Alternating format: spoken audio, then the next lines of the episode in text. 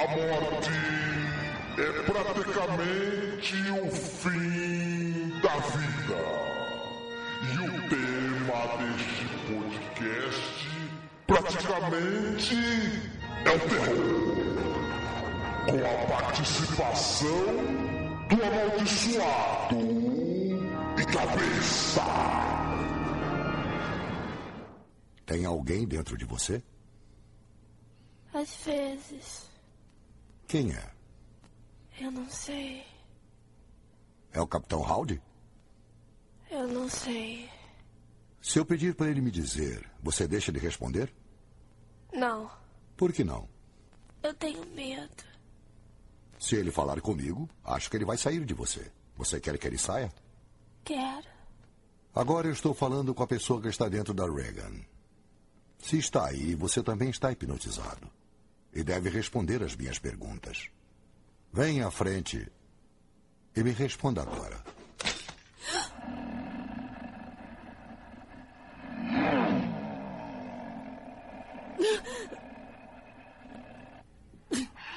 Você é a pessoa que está dentro da Reagan? Quem é você?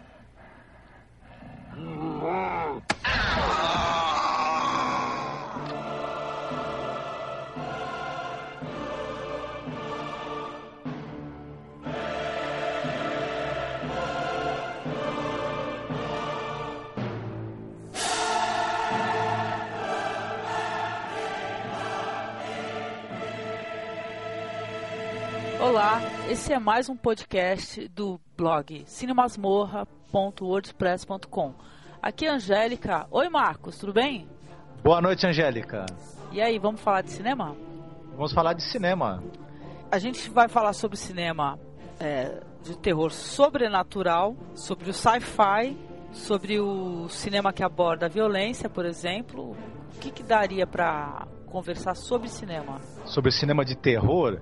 É, porque Eu tem o que- sobrenatural, porque o, Tem pesso- so- o pessoal, a classificação disso daí é meio subjetiva, né? Uhum. O pessoal, eles falam que, por exemplo, um filme tipo Violência Gratuita é um filme de terror, mas eu acho que, eu, por exemplo, acho que não é. E Você? Eu acho que é um filme de. É, é um filme de terror com muitos elementos de suspense. E é também um estudo sobre a violência e principalmente sobre essa coisa das vítimas da violência que não reagem, né? Do pessoal que se entrega como uma espécie de cordeirinho para ser imolado, né? Não, Numa então. situação violenta. Mas o que eu queria saber é o seguinte. É, eu acho que ele é mais um filme de vitimologia do que um filme mesmo da psicologia do assassino, eu diria, né? Porque o terror deveria ser considerado o quê? Só o sobrenatural. Não, eu acho que não. O, o, o que acontece é que eu acho que o, sobre, o, o terror sobrenatural é difícil da gente é, separar do filme fantástico, porque o sobrenatural é um elemento de fantástico, né? Então aí esses dois gêneros eles acabam se cruzando. com- quando o filme é de terror sobrenatural. É que às vezes tem filme, tem filme fantástico de ficção que não tem intenção de provocar medo, né?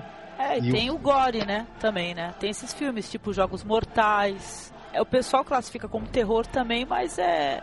Seria violência, né? Que... É. Exato, é que, é que os Jogos Mortais ele, ele tem um, ele é um filme de violência, mas ele tem um elemento de medo também, porque o cara tá preso, ele não tem como sair.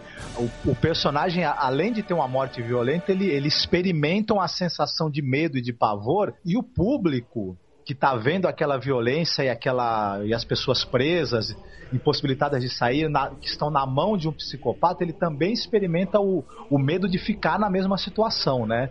Tem a antecipação da morte que gera o medo, eu acho, né? Certo. O cinema de terror, ele se iniciou mais ou menos em que época? É antigo, né? É um gênero antigo já. Exatamente. É, tem uma controvérsia aí que qual foi o primeiro filme de terror? Parece que o primeiro filme de terror mesmo, pouco menos de dois minutos, feito pelo Georges Méliès em 1896. O filme se chamava Le Manoir du Diable ou A Casa do Diabo, O Castelo do Demônio, uma coisa assim. É, Pois É um- é, e tem, claro, não sei se posterior a esse, talvez o que o Nosferatu. É, Depois, não, não, mas depois desse filme, esse filme ele mostrava, esse, esse filme que eu falei do, do, do Jorge Méliès, ele mostrava um vampiro, um, um morcego, que se transforma no Mephistófeles, o demônio, né? Depois esse Mephistófeles ele faz aparecer umas bruxas, uns monstros assim, e ele é expulso por um, por um personagem que usa uma cruz, né? É um filme bem rápido, Ai. dá menos de dois minutos. Não, Aí, mas se ele é expulso por um personagem que é. Que ele tá com uma cruz, isso é um. já é baseado na obra do Bram Stoker, não? Não, não, ainda não. É uma ideia que veio aí na cabeça do, do, do Méliès, e eu- mas o filme tem muita pantomima e um pouco daquela coisa de fazer as coisas aparecerem do nada como os mágicos fazem, né? Ele tem bem a linguagem do, do- da pantomima do mágico mesmo, né? Do- Ah, do, do ilusionismo. Em 1910, aí um pouco depois, né, 14 anos depois, foi feito um outro filme que os americanos, né, querem dizer que foi o primeiro filme de terror. Na verdade, o primeiro foi esse do Jorge Méliès. É, mas, Mas- é claro que os americanos não vão assumir que outro. Imagina que outro país fez o primeiro filme de terror, né? franceses como sempre, né? Que tem não, essa e que nem a história do Santos Dumont, né? Exato, que os americanos dizem que foram os irmãos Wright, mas na verdade foi o Santos Dumont na França que fez o primeiro voo, com objeto mais pesado que o ar, né? O 14 bis. Então, esse filme que eu vou falar é o filme que foi feito pelos estúdios do Thomas Edison, em 1910. Esse filme, ele até os anos 50, ele estava perdido, não, não se sabia, não se sabia nem da existência desse filme. É que vasculhando os arquivos dos estúdios do Thomas Edison, o pessoal encontrou uma sinopse do filme, do Frankenstein. Sim. Aí foram, viram a sinopse e acharam que esse filme talvez tivesse sido produzido. Começaram a procurar e tudo, e um colecionador, isso já nos anos 60, ele entrou em contato com o pessoal e foi e ele apresentou uma cópia desse filme. Uma cópia que até tá- não está em muito bom estado. O filme tem, tem 16 minutos e é a primeira adaptação que o cinema fez de, do livro da Mary Shelley, Frankenstein. E o filme conta direitinho a- os, os estudos do, Frank, do, do Dr. von Frankenstein, a tentativa dele de criar o monstro, depois o monstro persegue. É, hoje em dia, quando o, o filme tem, tem muito a ver também com a- uma peça que, tinha, que era encenada na época desse livro do Frankenstein. Então o filme pegou um pouco do, do, do andamento do visual da peça teatro. Mas já tem umas trucagens para mostrar o processo de construção do monstro. É um filme bem interessante. Hoje ele parece até meio engraçado quando a gente assiste, né? Aliás, tudo que é antigo tem esse problema. O pessoal acha engraçado, mas nessa época não tinha efeitos especiais, não tinha recursos, né? Hum? Então eu dei pesquisando um pouco e antes da gente retornar a citar os filmes, né? Alguma coisa a respeito o porquê do ser humano ter essa atração pelo terror, né? E você tem uma opinião sobre isso? Porque eu tenho algo aqui escrito aqui que eu posso dar uma lida, por sinal. Eu tenho uma opinião, que eu acho que mais ou menos é o seguinte: o terror, ele surge. É o medo do desconhecido, claro, né? O que a gente não conhece, o que a gente não tem explicação, nos assusta e pior, a gente acaba tentando dar explicações para as coisas, apelando para o sobrenatural e fica tudo mais assustador ainda. Outra Isso tem a ver outra com medo da morte, né? E mesmo aquele terror gore, o lance de mostrar as pessoas sendo cortadas ou mutiladas, o pessoal tem esse medo por causa do, do- da, da morte e do fim da vida, né, em geral. Exatamente. O terror ele também ele se escora nos tabus, né? Então você tem os tabus, acho que tem três tabus muito antigos, os mais antigos da humanidade são o tabu, claro, do assassinato, né? E o terror sempre apelou para o assassinato. O Terror sem assassinato não tem. é, fica Ou tem? difícil, né? Tem, tem, tem, tem, tem terror onde, onde se não morre ninguém, morre muito pouca gente. Mas o terror costuma apelar para a morte, para o assassinato. Outro tabu muito antigo, anterior até a todo conhecimento científico, é o contato com cadáveres, né? Ah, sim, com certeza. Mesmo antes das pessoas saberem que o, que o contato com matéria putrefata poderia causar contaminação e doenças e etc., os cadáveres já eram enterrados para a pessoa não observar esse processo da destruição do corpo humano, do fim que o corpo tem depois da morte. E, e o terror, até um, um- um gênero de terror que é muito popular, que é o de zumbis, ele pega justamente isso. É, essa interdição da gente ver o corpo putrefato, os corpos putrefatos no filme de zumbi, eles saem da tumba, andam no meio de todo mundo e ainda se alimentam dos vivos, né? É verdade. Então, se você gosta de filmes de terror, já sabe que o medo pode ser excitante. Muitas pessoas gostam de sentir medo, e a excitação da reação de luta ou fuga pode ser prazerosa e até imitar a excitação sexual, que faz que não seja nenhuma surpresa o fato de as pessoas quererem ver filmes de terror e andar de montanha-russa em encontros românticos, por exemplo. Existem evidências científicas que apoiam a conexão entre o medo e a excitação. O psicólogo Arthur Aaron conduziu um estudo usando o tão comum medo de altura. Ele fez que um grupo de homens andasse de uma ponte instável de 140 metros, suspensa a uma altura de 70 metros, ao passo que o outro grupo teve que andar de uma ponte idêntica, mas perfeitamente estável. No fim de cada ponte, os homens encontravam a estonteante assistente de Aaron, que fazia a cada participante um conjunto de perguntas relacionadas ao estudo imaginário e lhes dava o número do telefone dela caso quisessem obter mais informações. Dos 33 homens que cruzaram a ponte estável, dois ligaram para assistente. Agora, dos 33 homens que andaram pela ponte instável, nove ligaram. A conclusão de Aaron foi que o estado de medo estimula a atração sexual. Você concorda? Eu acho que concordo sim. É, o, porque, por exemplo, uh, muita gente gosta de fazer sexo em lugares proibidos onde a pessoa pode ser vista, onde uh, pode tomar um flagra. Esse, esse medo de tomar um flagra, de ser pego ali fazendo aquilo, parece que aumenta a excitação. E o terror tem uma coisa também da descarga de adrenalina, né? Ah, sim, com certeza. Você gosta de filme de terror? Eu gosto de filmes de terror. Mas é, tem um eu... gênero específico não? Não, eu tenho eu, eu, gosto de alguns filmes, eu gosto tanto de alguns filmes de terror sobrenatural, gosto de alguns filmes que é mais aquele terror é, calcado na violência, de psicopatas e tudo. E eu comecei a gostar na infância, né? Eu, meu pai não, não queria que eu visse, mas eu dava um jeito de noite ou de madrugada de, de ficar acordado até tarde para ver os filmes de terror. Eu adorava. Depois eu não dormia, né? Ah, sim, eu também. Eu tenho umas lembranças maravilhosas relacionadas a terror. Agora, o que mais me marcou a minha infância é um filme em preto e branco, que não é uma mão, né? Porque tem um filme que é a, a mão assassina com, acho que com Michael Caine, é isso? É um filme do Oliver Stone. Então, mas Dirigido uma... pelo Oliver Stone. Pois é, tem um filme anterior a esse, em preto e branco, que não é nenhuma mão, é um braço.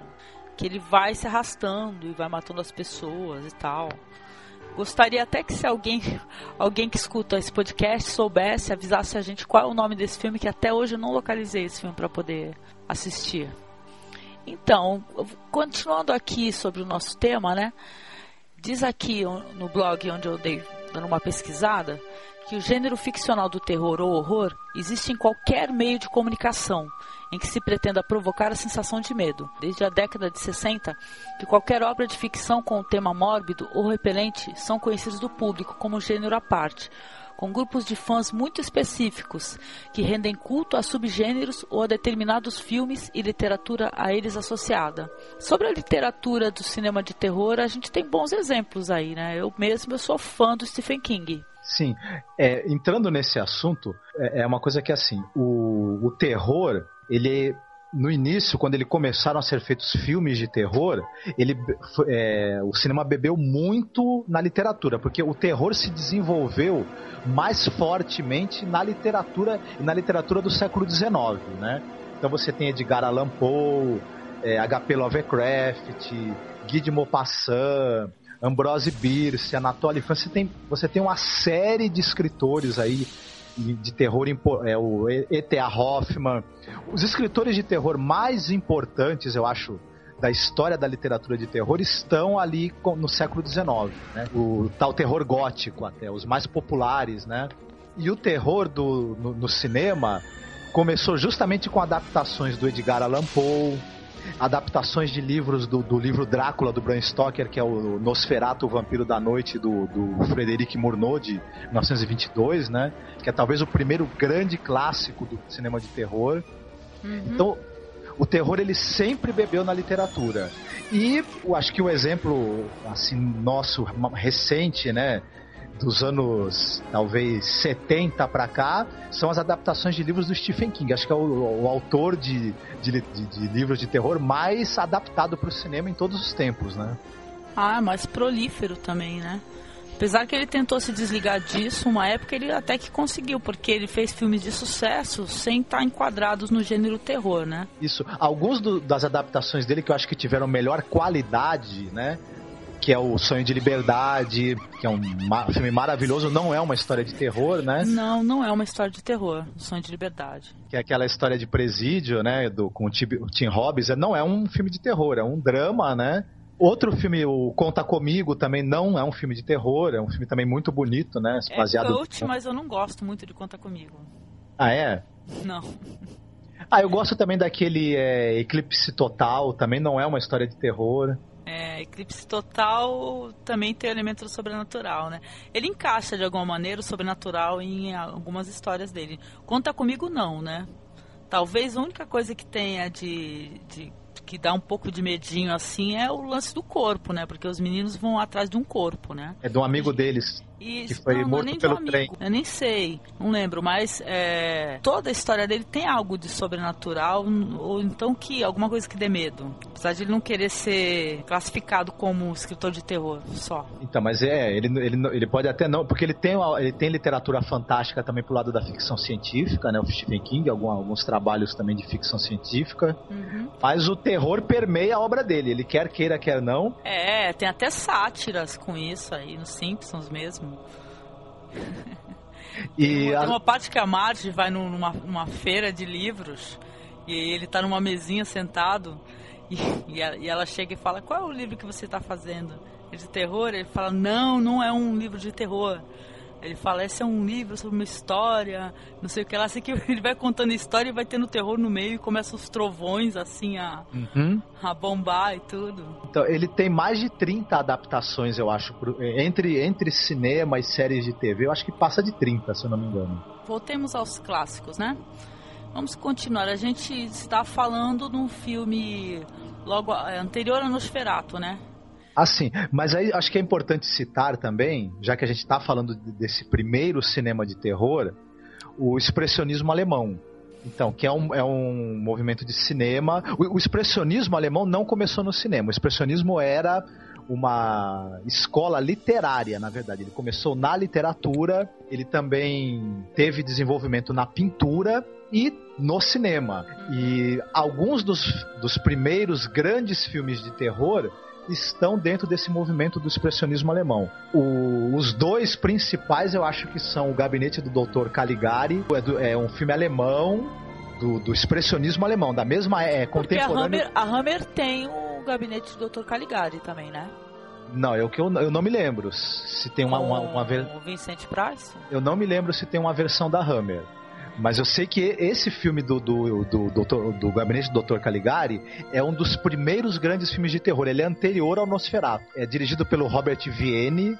Esse diretor, ele pegou esse filme, é, ele foi contratado para dirigir. O filme ia ser dirigido pelo Fritz Lang. Sim. Mas ele acabou não podendo, por motivos pessoais, ali por outros compromissos, ele não pegou a direção do filme e quem assumiu foi o Robert Vienne. E esse filme ele é famoso porque ele tem cenários com a, com a perspectiva totalmente distorcida, né? Então, e esse filme, ele, esse, o Gabinete do Dr. Caligari, ele, ele marcou época por causa desse uso da cenografia, do, da, do cenários distorcidos, é, a maquiagem muito carregada, muito pesada, os gestos dos personagens também eram uma pantomima muito carregada dentro do espírito do expressionismo.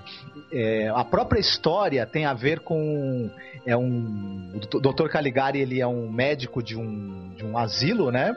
E ele manipula um paciente que é o Cesare para cometer assassinato. A história de, desse filme, ela me lembra muito um conto do Thomas Mann chamado Mário e o Mágico. Eu não sei se é inspirado, não, não está nos créditos do filme, mas ela me lembra muito esse conto. Esse filme foi marcou época, foi, é um marco do cinema de terror logo depois dele veio o, o Vampiro da Noite, do Frederic Murnau, que é outro Sim. grande marco do cinema de terror e do expressionismo alemão. Ficou famoso também por aquele ator, o Max Schreck, né? Que é esquisitíssimo. esquisitíssimo. Tem a, tem a lenda aí de que ele ficava tentando. É, a preparação dele pro personagem, ele ficava encarnando o personagem do, do Nosferato, do vampiro, né? Que seria o Conde Drácula. Porque o filme é uma adaptação do livro do Bram Stoker, é uma adaptação não oficial, né? A família não permitiu que o Murnau adaptasse, mas ele acabou fazendo o filme, trocando os nomes, trocando os locais, né? E esse ator, ele parece o Max Schreck, que interpretava o Conde Orlok, que na verdade era o Drácula, né? Sim. Ele ficava encarnando o personagem o tempo todo, até quando não estava rodando. Ou seja, o pessoal da produção morria de medo do cara. Ele era muito esquisito e o pessoal ficava com medo do sujeito. Mas por causa desse, desse, desse ator e também porque o filme ele é muito bem feito em termos de, de luz e sombra, é, tem uma narrativa muito interessante e o filme todo é permeado por uma tensão sexual, né? Também ah, é é uma coisa muito é a o, no momento em que o vampiro tá sugando sangue e a relação dele com a personagem da, da moça da, a moça que ele tá vampirizando é, existe aí nas cenas tem uma clara tensão sexual tem um conteúdo aí de repressão sexual né que acaba aflorando na hora que o vampiro vai sugar o sangue. Eu teria aí... que assistir novamente para poder me recordar dessa cena e tal. E diz que o Nosferatu ele influenciou outros filmes né a maneira de ser rodado, tipo Metrópolis e M, o Vampiro de Düsseldorf que é classificado como terror também, né? O M, o Vampiro de Düsseldorf, é um filme dirigido pelo Fritz Lang. O M, que tem esse nome do Vampiro de Düsseldorf, mas na verdade o cara não era um vampiro, ele era um assassino de crianças, né? Sim, tem até o lance é. da Sovil, não? Isso, e, e, ele ficou famoso porque é um, é, um, é um dos primeiros filmes, né, falados, etc. E é um filme, é, e é um dos filmes que usou, que, que começou a usar o som e a fala dentro da linguagem cinematográfica. Por exemplo, ele, o personagem personagem, quando ele estava presente, ele assobiava uma música.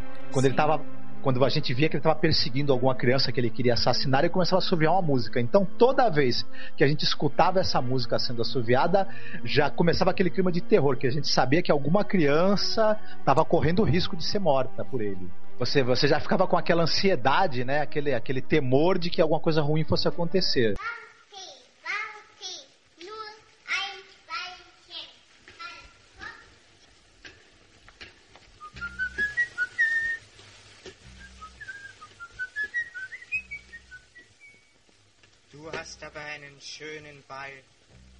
Aí eu acho que é interessante também falar do terror hollywoodiano dos anos 30, né? O Frankenstein com o do, do James Whale, né? Com o Boris Karloff, que foi outro filme que marcou época, né?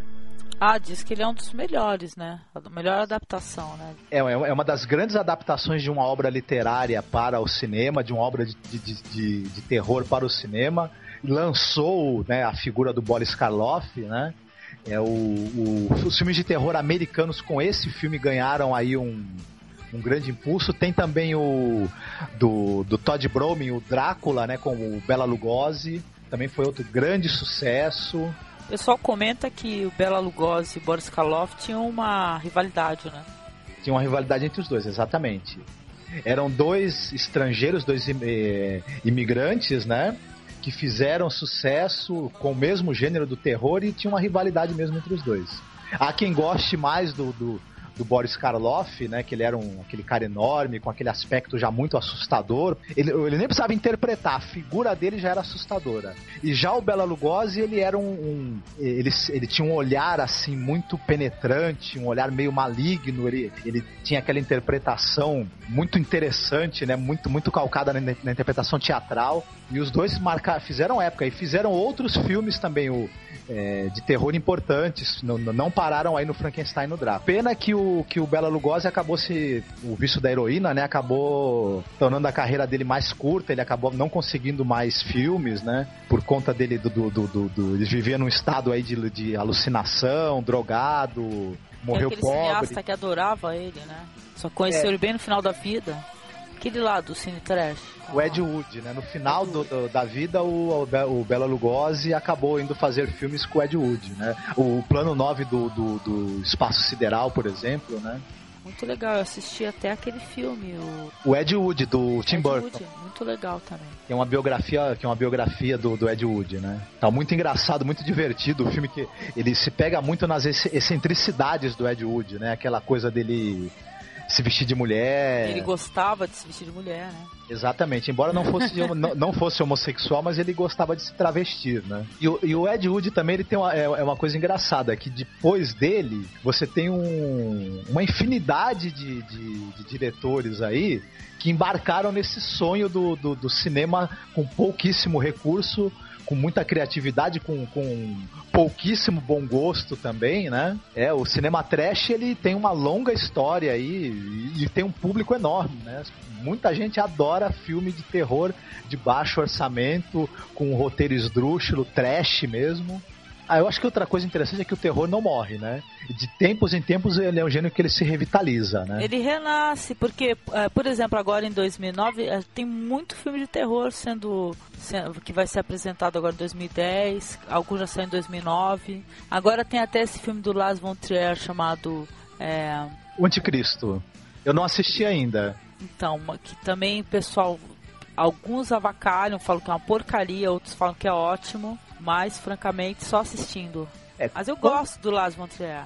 Quando um filme, quando um filme gera controvérsia, é pra gente prestar atenção nele. E depois, eu, eu, por exemplo, tem alguma, tem alguma série, o, o, terror também, principalmente esse terror assim de baixo orçamento, que faz muito sucesso, ele acabou gerando séries aí infinitas, né? Acho que é uma, são, as séries tipo Sexta-feira 13, Halloween, acho que elas são um capítulo à parte, né, do, do dessa história. Ah, são. Mas eu, francamente, eu.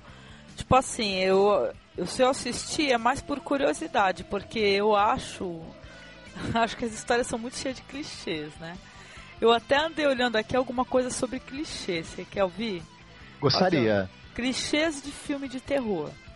Pureza dos heróis.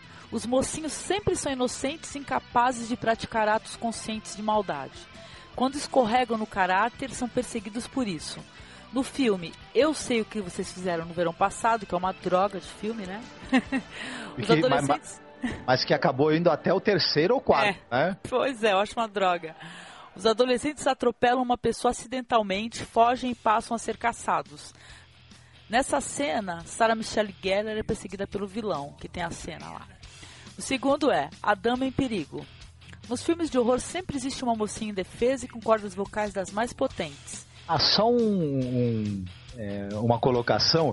Essa coisa que você falou do, da pureza do mocinho, mas, por exemplo, aí tem filmes que quebram essa regra. Tem Exatamente. um filme que eu lembro agora que é o Drink no Inferno, que os mocinhos são dois assassinos psicopatas, né? Sim, é, não, e não, hoje em dia isso daí já foi, já, já caiu por terra, porque já tem mocinhos, né, entre aspas, de filme de terror que não são nada bons, né, que são bons filhos da mãe o mocinho mesmo do, do, daquela trilogia da morte do demônio, né? Eu não sei se eu classificaria ele como bonzinho também, né? Ele é um, ele podia ser bonzinho no primeiro, depois ele. E na morte do demônio se diz aquele que é do San Raimi. Isso. Ah.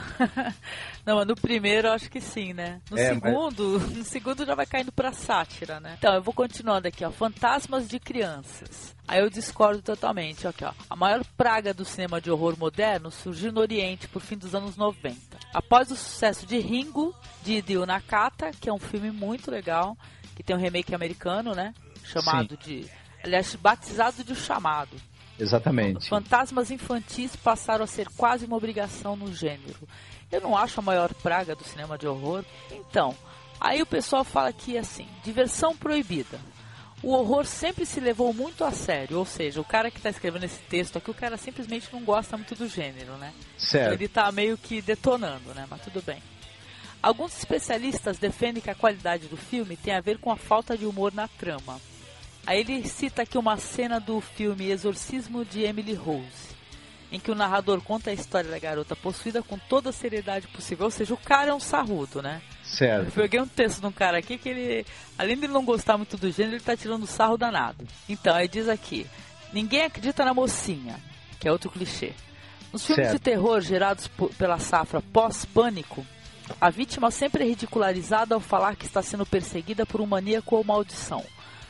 Aí ele diz que no trecho abaixo, o vídeo amaldiçoa quem o assiste, é um chamado. É um clássico que no começo ninguém acredita, mas funciona. Certo. Agora essa daqui é ótima. Você vai se lembrar disso, que a gente viu isso daí acho que hum? recentemente. Ó, ser minoria é fatal. é uma regra tão antiga quanto o terror no cinema. Se você faz parte de uma minoria, o, o Jason de Sexta-feira 13 vai passar o machado sem dó até restar apenas o casal branco, heterossexual e bonito que protagoniza as obras. Nós assistimos um filme, vê se você se recorda, que é o Arrasta-me para o Inferno. Você lembra aqui que a gente comentou sobre minorias nesse filme? Exatamente, o... O Sam Raimi simplesmente destroçou as minorias, né? Exato, os malvados do filme são to... uma cigana, né, que é malvada. Uma cigana, o que mais? O outro, descend... o outro descendente de oriental, que é o, o cara que tá disputando ali o cargo com a mocinha, não é isso? Isso, sim. Aí depois quando ela vai no vidente, o vidente é o quê? Indiano. Exatamente. Né? Ou seja... E depois é... vai procurar o quê? Uma hispânica vai procurar uma hispânica para tentar exatamente. Então o Sam Raimi, ou ele tava tirando muito sarro, ou ele, sei lá, cara. É, parece que vende a ideia. Morrerem. Parece que vende a ideia que, que o, esses, essas pessoas que são os, o, a hispânica, o indiano, a cigana, o, o japonês que é o mau caráter da história, né? ele, esses povos aí eles estão presos a superstições, a misticismo, né, e etc, a práticas de magia negra, inclusive, né? E eu, esses povos adoram isso, né? Tá certo que a, a, o personagem Não, da, veja da bem, né? a mocinha a do filme também dá a entender que os, que, que os americanos seriam capitalistas selvagens, né? É, cruéis, pragmáticos e loucos por dinheiro também. A gente poderia também. Ah, eles não são, né? Isso daí é uma mentira também. Então, e o Sam Raimi, eu, eu, ele fez esse filme Arrasta-me para o Inferno e ele voltou pro gênero terror depois de muito tempo, né? Porque ele estava no. dirigindo o que? Homem-Aranha. Exatamente. O, o, Sam Raimi, eu acho que ele é um dos grandes nomes do terror, moderno, do terror moderno, um dos grandes nomes do terrir, né? Aquela trilogia dele da Noite Alucinante é simplesmente maravilhosa. É um. Eu acho que é, o, que é um ponto alto mesmo do, do cinema, da, do, cinema, do cinema de terror em toda a sua história. Eu gosto muito. O Bruce Campbell é um dos melhores canastrões que já apareceu. Ah, adoro Bruce Campbell. Na história do cinema. Eu acho que ele tá Nossa. tá ele tá pau a pau com, com grandes canastrões como o Victor Mature e com Vincent Price da vida, talvez. É, ele tá ótimo, tá ótimo. Então, o último clichê aqui, que é bem, esse eu concordo, é o faça sexo e morra. Nos filmes de terror pós-década de 1950, há muito sexo. A regra é: depois do sexo, os personagens não podem sobreviver. Sexta-feira 13 é um clássico exemplo. E aí você acha, claro, né? Mocinha mostrou nudez ou deu a entender que fez sexo, o mocinho também morre. Exatamente. O, os personagens que nessa série. Bom, isso, isso não é só no. Por exemplo, você tem isso no Sexta-feira 13. Aquele filme, por exemplo, A Casa de Cera, que até recentemente. Um, um, coisa de uns três anos atrás, lembra? Ah, Casa de Cera, que a gente tem o prazer inestimável de ver a morte da Paris Hilton. Exato, e a Paris Hilton transa no filme, depois morre. Ele é a mais galinha é, do filme. Exatamente. Então, esse personagem, a mulher sexualmente liberada, né? A mocinha sexualmente liberada, ela já é, no filme de terror, ela já tá morta, né? Já, já, já entra pronta para morrer. É o moralismo do cinema de terror. Então. Exatamente. É, eu acho que também era interessante a gente é, falar de algumas outras coisas. Por exemplo, tem uns caras que eles são verdadeiros diretores né, e produtores que eles são verdadeiros ícones do terror. Né?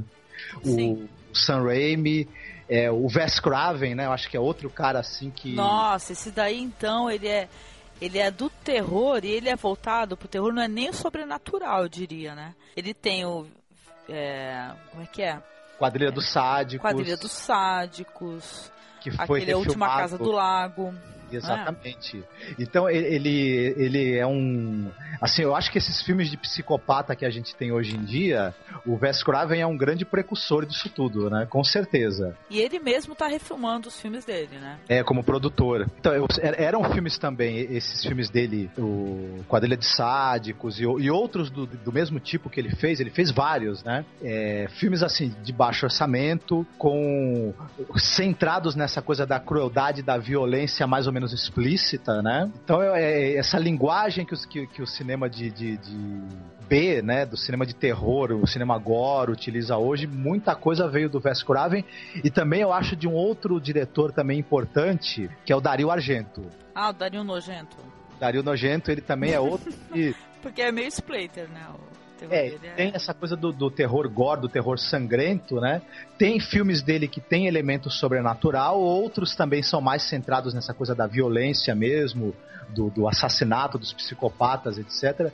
É um cara que produziu muito, influenciou todo mundo que apareceu por aí. É um diretor muito, muito importante dentro Sim. desse gênero. É, outro que eu acho também que é, que é importante é o Roger Corman, né? Quais filmes que o Roger Corman dirigiu? Porque eu não recordo. Ele, ele, ele é famoso por adap é, a, a, a, Pequena Loja dos Horrores, né? Então, o que ele fez é de 1960, é com o Jack Nicholson. Também é um filme de terror que tem elementos de humor, é um terrir assim. Tal. Mas tem um anterior a esse, não tem? Não, é, o, o, o, o, primeiro é de 1960, depois tem a refilmagem, que é com o Steve Martin. Ah, porque eu assisti a refilmagem. É um musical, né? Fizeram um musical. Era um musical primeiro não? Tinha alguma coisa, tinha, tinha alguma coisa de elemento de humor também. E, e, e, basicamente foi o filme que lançou o Jack Nicholson, né? Então, a figura do Jack Nicholson ali, aquele, aquele, aquela cara dele meio maligna, meio sorridente, chamou muita atenção já naquele filme. Ele novinho, né? Antes ainda do dele fazer sucesso no Easy Rider, né? E o Roger Corman também dirigiu algumas adaptações de obras do Edgar Allan Poe. O Corvo, Muralhas do Terror. Ele fez filmes com Vincent Price, né? Que ficaram entraram para a história do cinema também. São filmes maravilhosos assim. Ah, tem. Acho que a Hammer é um capítulo à parte né, do cinema de terror, porque a Hammer tem muita coisa interessante. Exatamente. Essa vermelha, né? Então, o, o terror inglês é, é, um, é um capítulo à parte, né? Porque isso nos anos 60 você tinha a Hammer e também tinha uma outra produtora chamada Amicus. Que, no, a Hammer ficou mais famosa aqui no Brasil porque os, os, filmes da Hammer foram mais veiculados, mas tinha essa outra produtora também é, importante, a Amicus. As duas, elas disputavam esse público, né, do cinema de terror. E a Hammer, ela tinha essa coisa do, do de, de, retomar o cinema de terror gótico. Sim. Inspirado em, em, em, obras da literatura de terror do gótico como Drácula, Frankenstein, e Médico e o Monstro, é, você, você tem alguns filmes da Hammer que lembram muito os livros do HP Lovecraft também. Então esses, esses elementos do horror gótico, né, esse horror assim da, da, da Europa do século XIX, era muito que, o que a Hammer explorava. E ela lançou também o. Você tem, você tem o Peter Cushing, o aquele outro cara que tá no Senhor dos Anéis fazendo o Saruman, Christopher Lee, ah, ele ficou mais famoso fazendo vampiro, né? O Christopher Lee. É, o John Hurt, esse é o ator John Hurt também começou em filmes da também também tem participação em filmes da Hammer. Então alguns atores de que depois do cinema inglês que depois ficaram famosos, eles tiveram o seu início de carreira em filmes da Hammer. Eu, eu tava falando do Roger Corman, ele também lançou é, alguns atores que depois fizeram sucesso nos Estados Unidos. Alguns caras que depois, tipo Joe Dante, o Francis Ford Coppola, trabalharam como assistente em filmes dele. Então esse, esse pessoal também é, é, acabou servindo para lançar pessoas que fizeram sucesso depois em outro, como atores ou produtores e diretores em outros gêneros, né? Uhum. Olha, um filme que eu acho muito legal, que é, é de terror, porque eu senti muito medo, é o Inverno de Sangue em Veneza, por exemplo.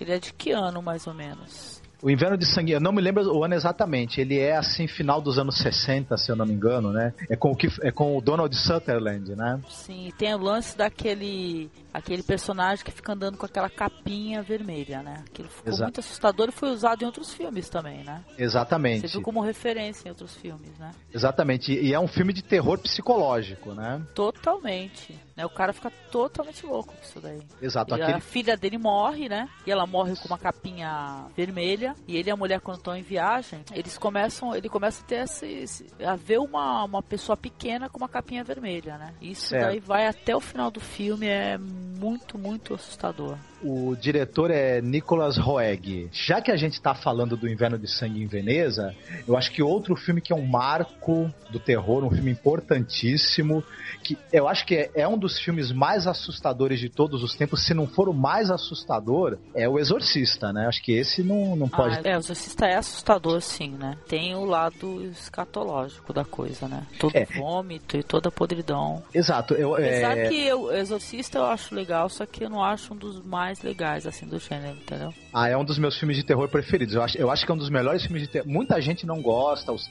é, tem críticos que torcem um pouco o nariz. Eu acho que é um dos melhores filmes de terror de todos os tempos. É, ele, ele lida com essa coisa do. do, do- o, o demônio é um personagem que ele é, foi vilão de muitos filmes ao longo da história. Você tem, o, tem um clássico do, do, do expressionismo alemão também, o Fausto, né? Do, do Murnau, em que o Mephistófeles, né? É uma adaptação daquela, daquela peça do Goethe, e o Mephistófeles é o, é, é o vilão, né? O cara que ele quer. Ele faz um acordo, o Dr. Fausto vende a alma pra ele em troca de juventude, de conseguir obter o amor de uma moça, né? Então, tem um outro filme famoso também de terror, um clássico importante, chamado A Noite do Demônio. É um filme, acho que é um dos primeiros filmes onde, onde você tem uma, uma, uma representação da imagem do demônio, assim, de, um- de um demônio. É Como um filme de 57. Isso, é um filme dos anos 50. Tourneur, né? Isso, que é um outro. Jackson é um outro grande diretor de, de filmes de terror, é um outro, assim, cara, que ele é um marco também do cinema de terror, já do cinema de terror americano, né? O Bebê de Rosemary também, né? Um outro filme onde, onde, onde tem o demônio como vilão também, que É, é, o demônio foi vilão de vários filmes, né? Exatamente, ela vai aos poucos, ela, ela vai descobrindo a verdade, né? Que aquelas pessoas que estão ali, os conhecidos dela, são bruxos, né? É a maior sacanagem, pô. Fazem parte de um coven, né? E estão querendo trazer o, o, o filho do demônio, o anticristo, para pro mundo, né? É, agora, deixa eu dar uma parte no que você tá falando e perguntar porque, é, de uma maneira geral, o pessoal acha que quem gosta de terror é um tanto quanto retardado, abobado. E você concorda? Não, tudo bem, mesmo antes de, eu, de, eu- de você responder, porque as pessoas acham, ah, por que, que você vai ficar assistindo filme que só mostra cenas que te dão medo? Por que, que você não assiste uma coisa que, é, que tem mais um conteúdo, assim? Você acha que o terror, às vezes, pode ser uma grande crítica política, inclusive? O terror pode ser, por exemplo, já que a gente está falando aí do expressionismo alemão, é, filmes como o Gabinete do Dr. Caligari, o, o Nosferatu e etc. Eles, o- a Alemanha ela vivia pós, né, o Primeira Guerra Mundial, ela vivia um- uma situação aí de, de situação econômica péssima, né? O povo alemão estava na pobreza, a Alemanha estava destruída, falida. Você tinha um- o pensamento de extrema direita, ele tomando conta da Alemanha, né? O partido na, é, nacional socialista, o partido nazista, estava subindo rapidamente ao, ao poder, né? Tava ganhando espaço ali. Então, essa- é, esses filmes eles já também é, continham ali no- uma metáfora para o medo que estava tomando conta de que, de que o, a- o pensamento de direita, o desespero, o, o ódio acabasse dominando a psique alemã como dominou, né? Se você for pensar, é, até séries, né? Séries americanas. Essa série mesmo que eu vou citar agora, eu acho que merece um podcast só pra ela. Que é a série Masters of Horror. Essa é uma série que ela tem um conteúdo de crítica social muito grande, né? Você concorda? Concordo. É um dos episódios é, que eu acho que, que mais. Homecoming. Homecoming, isso, exatamente. Dos zumbis que voltam da guerra Os soldados que morreram na, que morrem na guerra do Iraque e, e voltam, Voltam pra suas casas. é, pedindo pro pessoal não reeleger o presidente Bush. É, então, não falo. Acho que não falo Bush especificamente, né? É, não, não reeleger o presidente que está no cargo na época, mas que todo mundo já identifica como Bush, né? Claro. É, não, e que o zumbi ele tem um raciocínio, né? Ele não fica totalmente abobado, entre outras coisas, né? Mas a gente vai falar sobre essa série, vai ter um podcast só pra essa série porque ela merece, é uma série muito legal. Os filmes também que, que tratam, por exemplo, de, de psicopatas, de violência, é claro que eles refletem essa escalada da violência urbana que a gente tem, né? Essa, essa coisa do. A vida em cidade, na, na, na cidade grande, nas grandes metrópoles, ela é uma vida estressante, ela é uma vida que acaba levando algumas pessoas à loucura, a cometerem atos de violência gratuita. É, você tem aí cada vez mais a os noticiários estão cheios de assassinos em série, de psicopatas reais. Então, na verdade, o cinema ele reflete medos que as pessoas estão tendo em determinada época. É a arte imitando a vida, né? Exatamente. E eu, eu acho engraçado também que o, cinema de com psicopatas ele teve aí um boom durante, durante aí os anos 90 e tal, início dos anos 2000 também, mas o cinema do sobrenatural, ele também voltou a, a baila, né? Tal. Então, ah, voltou, sim. Então é, é, engraçado isso que a gente está numa época, pleno século XXI, uma época onde, onde a, a, religião passou aí por, um, por uma fase de declínio, você teve ah, o esvaziamento assim de, de, de fiéis para algumas igrejas, em compensação outras igrejas acabaram crescendo, né? Mas a crença das pessoas no sobrenatural, ela tá aí firme e forte. O avanço da ciência, o, a, a, a difusão da informação não diminuiu a crença das pessoas no sobrenatural, prova disso é que o cinema de terror e o cinema de terror sobrenatural tá aí firme e forte, né? É o terror e o rock and roll, diga-se de passagem. o terror e o, e o rock and roll tem uma relação com o terror. Primeiro que o diabo é o pai do rock, né? Como já dizia o Raul Seixas. Raul Seixas, né? E, e, e, você, você deve ter assistido também alguns filmes de terror que juntam rock and roll e terror, não? Pô, tem aquele que é um clássico do terror. O Rock Horror Show? É, é um clássico de, do, do terrir, né? Eu diria, né? Que mistura isso, rock, terror. Tem, é, até um... um... tem até um filme naquele site Filmes com Legenda que eles estrearam aí que fala sobre isso. É um filme que tem a ver com heavy metal e terror. Eu, você não assistia. Trick or Treat, de 1986. Esse é um filme do diretor é Charles Martin Smith. E o filme ele tá fazendo apologia a uma coisa que eu odeio, Noriega. Você deve que saber é? a relação que o pessoal faz de, de, de satanismo e heavy metal, porque eu acho isso muito marketing, muito bobo e muito absurdo. Mas é uma relação que existe, né? Os próprios ah, roqueiros... Mas, o, mas o pessoal criou isso daí para marketing e trouxa é quem cai. Exatamente. Vemos e convenhamos, né? Isso daí mesmo, eu, eu lembro que eu tinha uma amiga que tinha um livro que falava sobre uma turnê. Os caras, eles pagavam um pau de adoradores do demônio e os caras eram totalmente fake, entendeu? Era tudo ah. marketing, descarado. Então, mas, mas essa, as bandas de heavy metal famosas aí e tal, eu acho que tem dois exemplos muito... O Black Sabbath, eles não eram adoradores do demônio coisa nenhuma, eles apenas acharam que isso ia ficar interessante, né? Ele fazer esse mise-en-scène aí satânico com ficou, os... né? Porque... Marcado. No final o... de contas, acabaram criando todo um mito sobre isso, né? O Ozzy ficava mordendo morcego de, de mentira, uma hora jogaram de verdade ele acabou mordendo. É, então vamos voltar ao assunto. A ah, outra, outra banda também que, que se pegou muito nisso, é o Iron Maiden, não, não, precisa dizer nada que o disco onde o Bruce Dixon faz a sua estreia no Iron Maiden chama The Number of the Beast, o número the da besta. Number of the Beast. E aí cria toda aquela mitologia e... Por sinal, o Bruce Dickinson, o vocalista do Iron Maiden, Maiden produziu um filme de terror recentemente, o Chemical Wedding, né? Que é uma bomba total, eu achei. Eu também não gostei muito não, mas eu achei... A música inter... é legal. Ah, outro, outro roqueiro que anda também produzindo, dirigindo e atuando em filmes de terror é o Rob Zombie, né? É, mas ao contrário do Bruce Dickinson, que é o produtor desse filme, diz que os filmes do Rob Zombie são bem famosos e bem elogiados, viu? Tem aquele Renegados pelo Diabo, que é o. Eu gostei de Renegados pelo Diabo. Eu acho que a gente também não pode deixar de falar de um, uma vertente do cinema. Não sei se você pode ser classificado do cinema de terror, que é o cinema extremo, né? Ah, que isso aí eu, francamente, conheço muito pouco e o que eu conheci eu não gostei muito. Então, eu, é que o cinema extremo é justamente esse, esse cinema. Defina o cinema extremo, por favor, pro ouvinte. Não, eu também não sou nenhum especialista nisso, mas eu, o cinema extremo, como o nome já já diz, ele é um cinema que trata de temas como a morte, a violência, até o sobrenatural, só que ele é explícito em mostrar decapitação,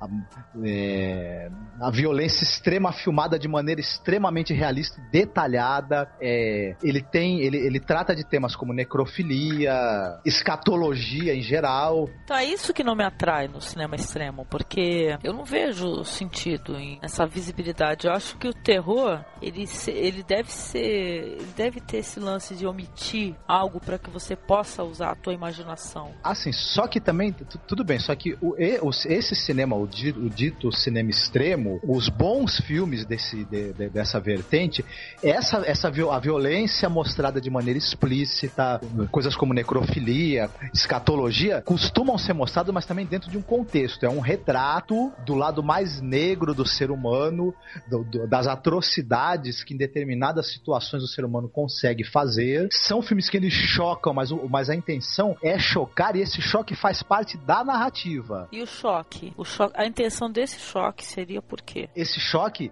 ele, ele, Não, ele e, não, e para quê? Não é nem por quê, para quê? é uma catarse. É como, como qualquer choque que, que, um, que um filme pode trazer. Outros filmes de terror, ele- eles também têm cenas, cenas, cenas chocantes de outra maneira. Ou provocam medo. Tem cenas assim quando, quando você se depara com a morte violenta de um personagem, quando você se depara com a perdição de algum personagem. Esse choque que a gente leva. Porque tem, tem filmes de terror que tem finais mais ou menos felizes e tem filmes que o, aquela, o desespero do personagem se salvar no final, ele não consegue se salvar, né? É, então, não, a gente sabe que filmes como Ju-On, é, Ringo, etc., também tem cenas que são cenas fortes e tal, mas lidam com terror que o ser humano sente, entendeu? Do sobrenatural. Agora, um cinema extremo, por exemplo, é, tem um curta, né? Qual é o nome daquele curta lá? que a gente assistiu, Aftermath, é um. É, é um filme muito terrível, eu acho que não é pra qualquer um assistir. E, tipo assim, eu, eu só senti nojo, assim, eu não consegui assistir as- algumas cenas, eu não assisti, por exemplo. Então, esse filme ele é um, ele é um curta-metragem es- espanhol dirigido pelo Nacho Cerdá. E a história do filme, basicamente, é, ele, ele começa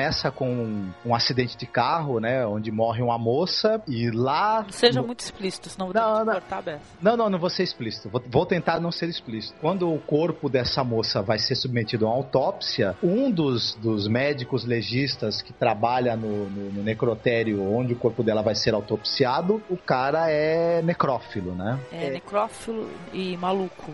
Não, e além de Não, apesar necrófilo. que necrófilo é maluco, mas É. ele é um necrófilo, sei lá. Eu acho que além de necrófilo, ele, ele tem um componente também de, de, de perversão e crueldade Sem limites, né? sem limites. Sem limites. Agora, o filme mostra cena, as cenas da- da- das autópsias de maneira muito explícita e Realistas. muito realista. É, Tem até um lance que você falou da maquiagem, né? Como é que foi? é que os, os corpos não são de bonecos, são atores maquiados e vestindo uma espécie de, de roupa que depois é cortada para dar uma, uma máxima impressão de que tá sendo um corpo necropsiado. É, o filme tecnicamente ele é impe- Não, mas eu tô, impressionante. eu tô dando risada porque a pessoa que ouve você falando no começo do que você falou são os atores pensa, porra, já pensou? Os caras Não, não. atuam pra caramba, É, não, os a-. Não, os atores não estão mortos. Os atores que estão fingindo de cadáver estão vivos, mas é muito interessante a maquiagem que foi usada para que eles pa- pareçam que estão sendo realmente cortados, etc. E eu acho que o filme também ele é, ele é muito bem feito em termos de roteiro, é, a linguagem, que o ator que faz o. Porque o filme é todo, é um filme... Sem não- diálogo. Não é falado, não Sem diálogo. diálogos. é, Mas é um filme que eu vou avisando que não é, não é um filme recomendado pra qualquer um. Eu mesma eu assisti e eu achei extremamente nojento o filme. Então, é, o cinema extremo. Que esse- absurdo. O cinema de terror, o cinema desse tipo do cinema que é chamado cinema extremo, ele não é pra qualquer público. A pessoa É. tem que ter estômago. Não, não é. Esse filme, por exemplo, que a gente tá falando, eu acho que ele é um retrato muito bem feito de, de- dessa patologia da necrofilia e de, e de uma patologia de sadismo e crueldade também que esse, que esse personagem também tem. Eu acho que esse, esse filme não é um filme que tem violência gratuita, porque eu acho engraçado o seguinte. Eu acho, não, sabe por que que eu acho que, que não é? A gente, por exemplo, a gente assiste um filme como esse, que, por exemplo, é, pega um, um- Tem uma pessoa que morreu, que foi submetida a, a- a um sujeito, né? é, abusou sexualmente do, do cadáver dessa pessoa e etc. E o filme, o filme mostra muito isso, né? Essa patologia, essa psicose do, do- desse personagem, tudo. Porque tem cenas de autópsia e etc. A gente acha que é um filme violento. A gente não, por exemplo, não, não se Não, eu acho que tem de violento, por pior que seja, o fato de mostrar explicitamente os órgãos internos, etc. Mas a, a gente coisas, não se O mais escandaliza. violento que há ali, no caso, é a necrofilia e a maneira como ele lida com o cadáver. Mas a gente não se escandaliza com um filme, por exemplo, como o Duro de Matar 2, onde o cara explode um avião com 200 pessoas. A gente não, não- é, a gente não Porque se não dá pra escandaliza- ver, né? As pessoas voando em pedacinhos, talvez, né? Isso. A gente não se escandaliza com um filme tipo filmes tipo Rambo, onde é, onde é um é um mata-mata sem sentido o tempo todo, com sangue, com isso sim é um filme de violência gratuita, eu, eu diria, né? Que, que a violência, porque esse filme aí, que a gente tá falando desse curta-metragem, o Aftermath, a violência está ali pra chocar. É um filme evidentemente contra a violência, contra o abuso, enquanto que, que tem filmes aí que, que, que fazem sucesso, que o pessoal acha divertido e etc. Que Ao na mesmo, ao mesmo tempo que ele da é um, violência. ao mesmo tempo que ele é um filme contra a violência, ele é um filme também que mostra a impunidade. Isso, mas, mas é aí que tá. Muitas vezes esse- o cinema extremo, ele, ele tem o fa- ele faz com que você se revolte contra aquela violência que você tá assistindo. Enquanto que há filmes aí que, que o pessoal não acha escandaloso, mas que na verdade fazem apologia da violência. Tu, você tá vendo a violência, tá dando risada dela, tá achando legal. Agora, fazendo um paralelo com o que você está falando, já que você falou de filmes como Rambo, que mostra. Apesar que não há violência gratuita, porque está dentro de um contexto, né? De outra maneira, mas está dentro de um contexto, né? Não, o que eu quero dizer é assim, o filme, por exemplo, Entendeu? Não, tipo assim, a cena não é mostrada de maneira. Entendeu? Ela é mostrada dentro de um roteiro, de uma história. Isso, não, mas, Mas o que eu, quero dizer, é assim, é, é um filme que, que, por exemplo, que banal, filmes que pegam e fazem você se divertir com a violência e banalizar isso. Não, e tem outras consequências dentro da sociedade que eu acho que são coisas horríveis que acontecem diariamente, que também o pessoal deveria se assustar e sentir medo. E é bem real, é o fato do pessoal eleger políticos que, por exemplo, roubam ou desviam dinheiro que seria para a saúde e educação e pessoas morrerem por conta disso nos hospitais, em corredores. Isso também é o terror, né? É a parte social do terror aí diário que ninguém se choca e, e simplesmente só vira o rosto e não se importa É, com isso. O, a maldade humana, né, o sadismo, a Porque isso, o violência. o cara que faz uma coisa como essa, ele também tá sendo um, um psicopata à maneira dele, né? É um Só vampiro, com as né? mãos bem limpas, né? Ele não suga sangue, mas ele suga as verbas públicas e ele, na verdade, ele, ele se alimenta do, de- ele se alimenta do direito dos outros, né? Então, e tá- a gente tá conversando aqui sobre cinema espanhol. A Espanha tem produzido filmes de terror maravilhosos. Por exemplo, O Orfanato, que é um filme muito legal que já lida com o sobrenatural, né? É o produzido pelo Guilherme Del Toro, né? Que é o mesmo diretor do Da Espinha do Labirinto Diabo. da Espinha Labirinto do Diabo, que é outro filme que não é exatamente de terror, mas é meio fantástico, meio terror, que é magnífico, né? Que também tem o terror da, da ditadura, né? Na exatamente, história, né? exatamente. É, eles fazem uma crítica ao período do fascismo na Espanha, a Guerra Civil Espanhola, né? E é bem essa coisa do, do o, o terror político, o terror sobrenatural, mas como metáfora do terror político, associado a esse horror da, da opressão, né? Da, Que na fascismo. verdade é o que mais assustador talvez seja justamente o que o pessoal estava passando nessa época, né? Tanto no filme A Espinha do Diabo, que eu recomendo que é um filme muito interessante, quanto o Labirinto do Fauno, para quem não conhece, que é um filme que lida com, com o fantástico também, mas tem o fato da ditadura lá. E tem o Orfanato, que é um outro filme também de terror muito legal, que lida com esse lance do medo, né? Tal, mais voltado pro sobrenatural, filme, mas muito interessante. E é claro, o REC, que o REC foi uma grande surpresa, uma surpresa muito boa, não é, Noriega? Foi uma surpresa. Ele, é, ele tem essa coisa meio documentário, né? Um falso documentário. Joga com essa linguagem do documentário. E ele renovou essa coisa do filme de zumbi, né? De uma maneira muito interessante. É, é- é difícil até ficar dando descrição da história do filme que acaba entregando, né? Entrega, é um filme muito legal, vale a pena ser assistido. E assistir o original, assistir o original, não quarentena. A refilmagem americana é uma. Não, é, não vou dizer nem que ela seja ruim, ela é apenas é. uma. re- Ela é uma cópia quadro- quase que quadro a quadro do original espanhol, né? O americano tem a mania de fazer a refilmagem de uma boa história só para poder colocar conteúdos eh, o- que tenham relação com, com o país deles e estragam a história. E o, essa quarentena mesmo é um filme que ele é idêntico ao REC, com a diferença que é uma atriz ruim.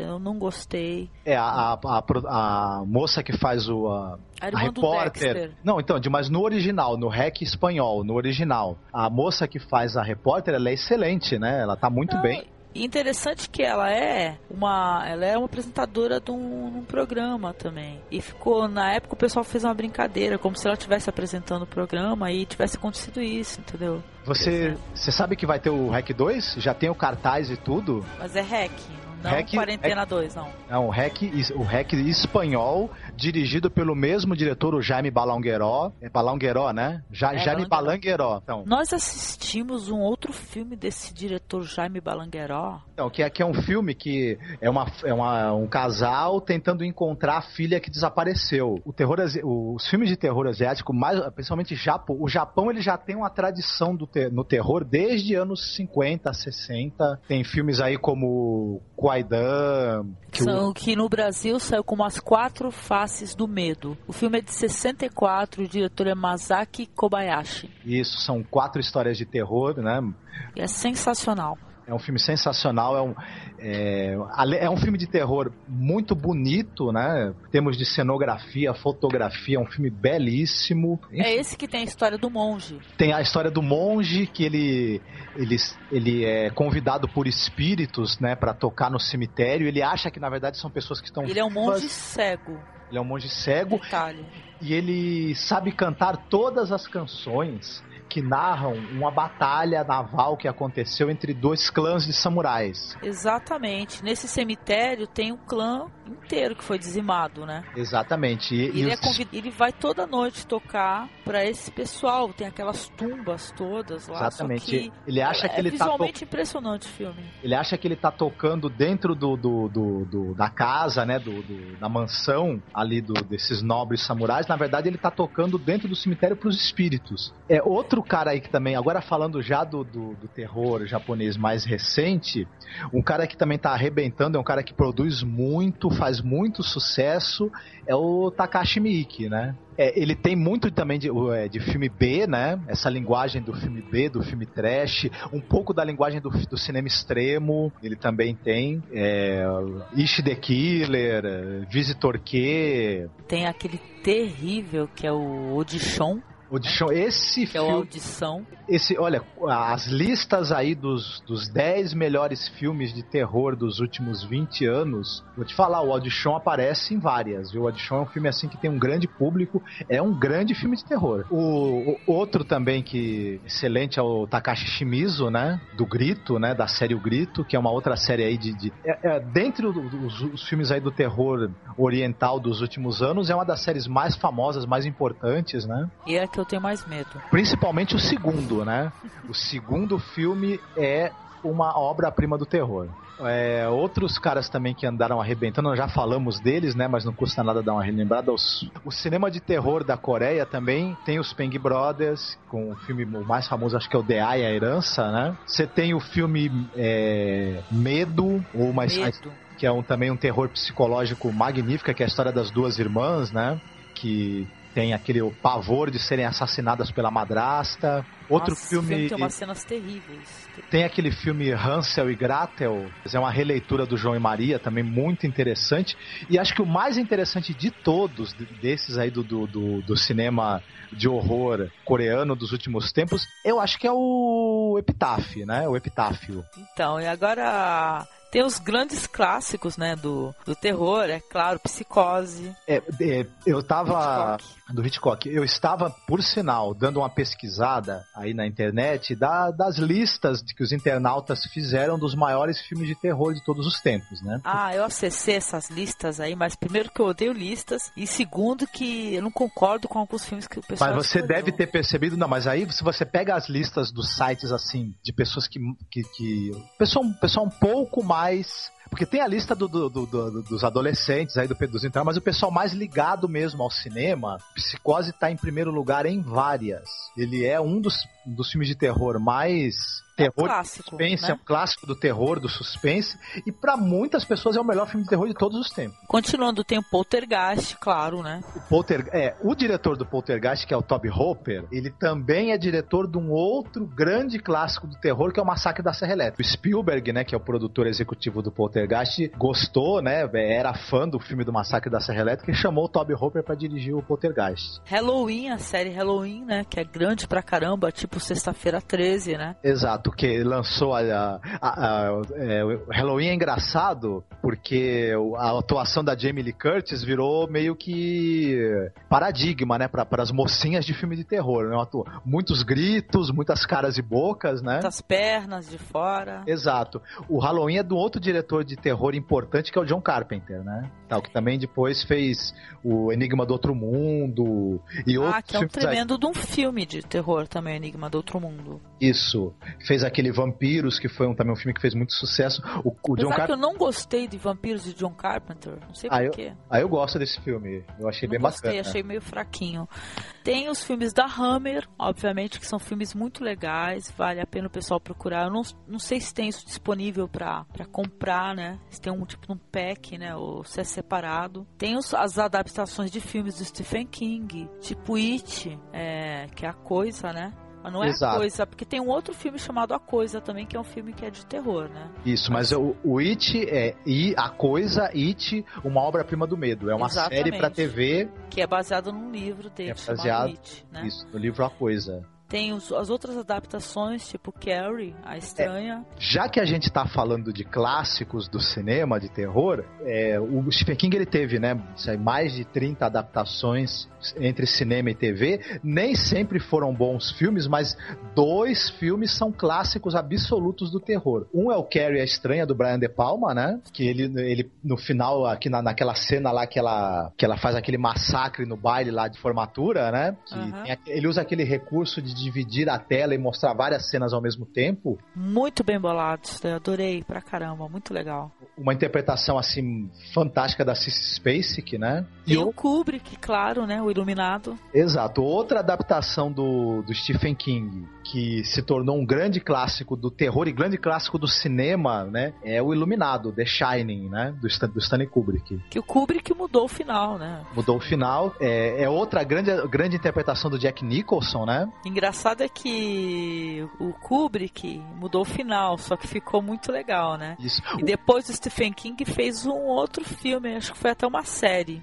Ele fez uma série para TV. O Só Stephen que King fiel ao livro, mas ele não conseguiu deixar assim, ficou tão legal quanto a versão do Kubrick, né? Que Isso. O Kubrick é um gênio também, né? O Stephen King não gostou da, do, do filme do Kubrick, não gostou do resultado do Iluminado, e aí ele quis fazer, ele fez uma adaptação para TV, que aí ele até aparece como ator e ele também fez o roteiro, tudo.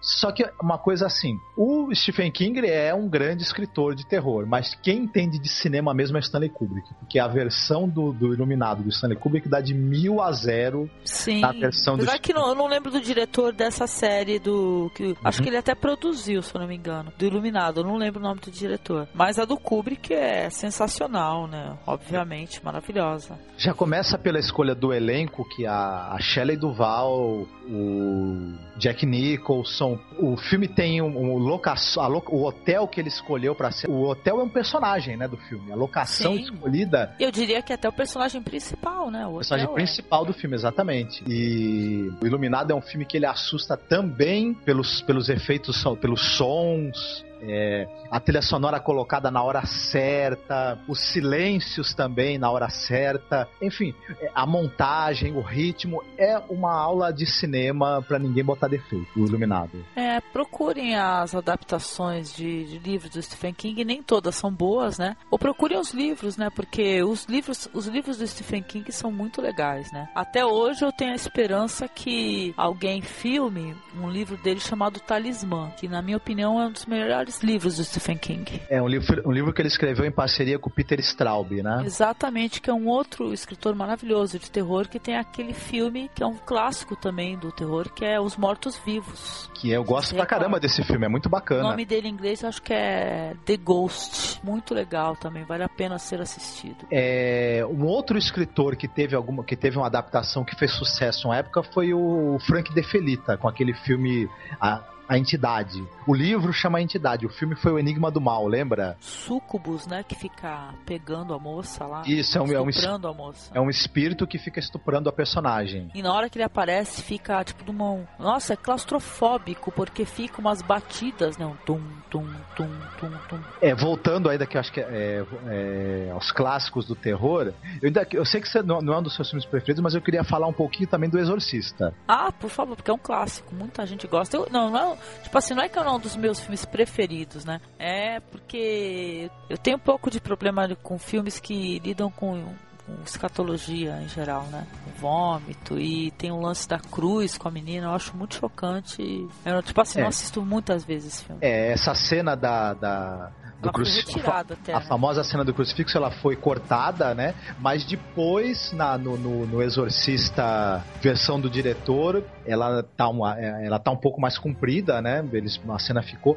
Mas como já- é um dos filmes mais assustadores que eu já assisti. Eu acho um filme excepcionalmente bem feito. Dirigido pelo William Friedkin, que era um tremendo diretor, né? Eu gosto bastante desse filme. A- aquela menina Linda Blair, coitada, né? Nossa, outra que ficou Eu acho que ela sofreu muito durante as filmagens do. Não, mas ela sofreu sim. Não é esse filme que tem um lance que o cara, o cara ficava atirando no set, ou batendo, fazendo uns barulhos bem altos pra assustar o, Exato. os Ele, atores. ele, cara. ele, ele- ela ele- teve dores nas costas terríveis. Ela era uma criança quando ela tá, tava gravando esse filme. Fala a verdade, aquela cena dela descendo a escada. Não, de costa, que não tem, né? Exato. É o seguinte, aquela, eu vi, eu vi a versão estendida e tem uma cena que ela desce de costas a escada, aquela cena é horrível.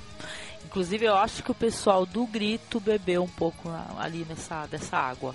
Né, porque é, o lance da escada é muito legal. Procurem a versão estendida para assistir porque vale a pena. É, essa coisa, então, essa caracterização da personagem do exorcista, dela andar torta, girar o pescoço, com os me... parece que ela tá toda que ela tá toda desmembrada, do- com os ossos todos, com as juntas todas soltas, né? Em alguns momentos, isso com certeza influenciou um pouco os cineastas aí do, do horror japonês recente, né? Com certeza. E é claro, tem um clássico maravilhoso do que você gosta pra caramba, que é o Hellraiser, né? Eu acho que, sei lá, quem não conhece Hellraiser, quem não conhece precisa conhecer, né? Então, eu gosto bastante desse. É um filme que é dirigido pelo Clive Barker, né? Com o roteiro do próprio Clive Barker também. É um outro escritor famoso de terror também, ele tem os livros de sangue, né? Isso, Raça das Trevas e, Exatamente. Raça E das outros- Trevas. e outros aí te- textos conhecidos.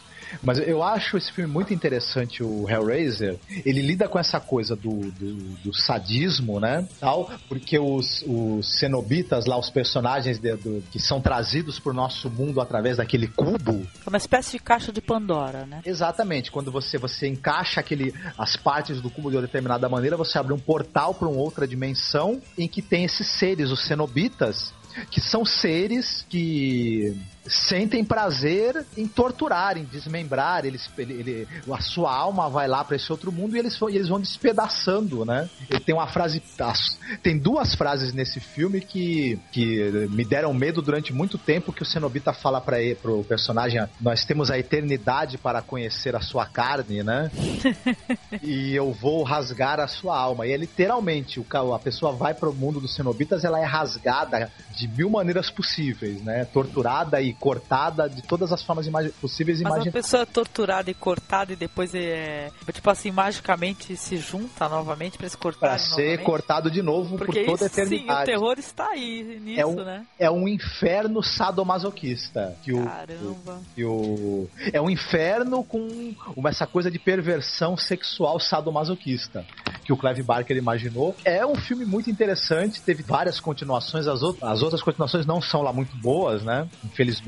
Falando do Clive Baker, né? Eu, ele, eu já comentei com você, eu gostaria de falar que ele, apesar de ser um excelente escritor de histórias de terror, ele, o Stephen King tem uma coisa que ele não tem, entendeu? Que é o aquele fato de colocar um pouco de simpatia nos personagens, né? Porque o Clive Baker é, você não simpatiza com nenhum personagem dele, todos são cruéis, entendeu? Todos são maus, não é? É verdade. É, os...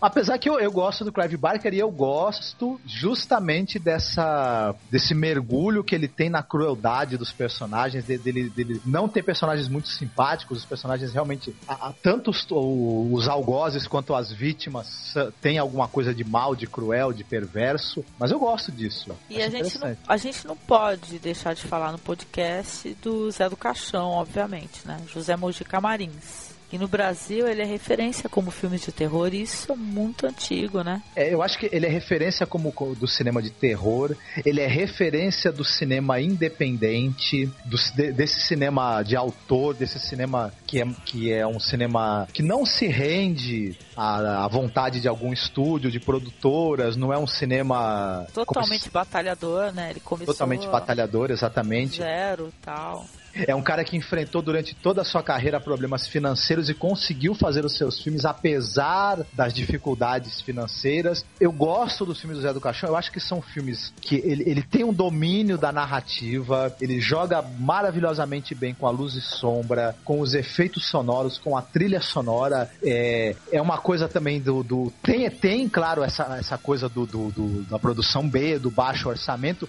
mas de uma maneira gostosa, eu acho. Ele, ele lida lida com a falta de recursos de uma maneira criativa, interessante. Eu, eu, eu, eu, gostei muito desse último filme dele aí, o Encarnação do Demônio. Achei também um filme muito bacana.